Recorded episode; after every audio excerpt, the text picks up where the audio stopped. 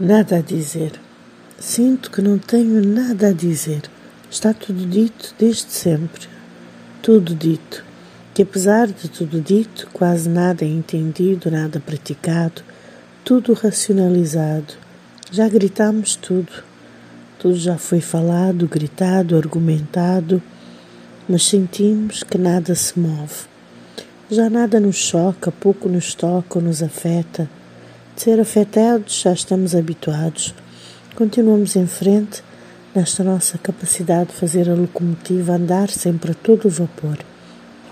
E por cima de tudo, entre a semana sai semana, vamos sabendo das coisas, processando as coisas, pisando sobre todos os impropérios e horrores diários, revoltados, reacionários, revolucionários nem tanto, mais cansados da preocupação constante com os nossos algozes, as contas da vida.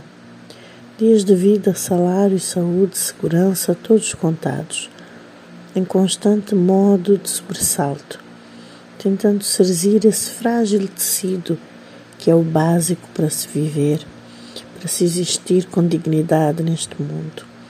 Já descrentes e exaustos, nunca suficientemente seguros, informados, competentes, confiantes, satisfeitos, amados, nunca suficientemente nada, nunca em paz, nessa paz de só ser, só existir.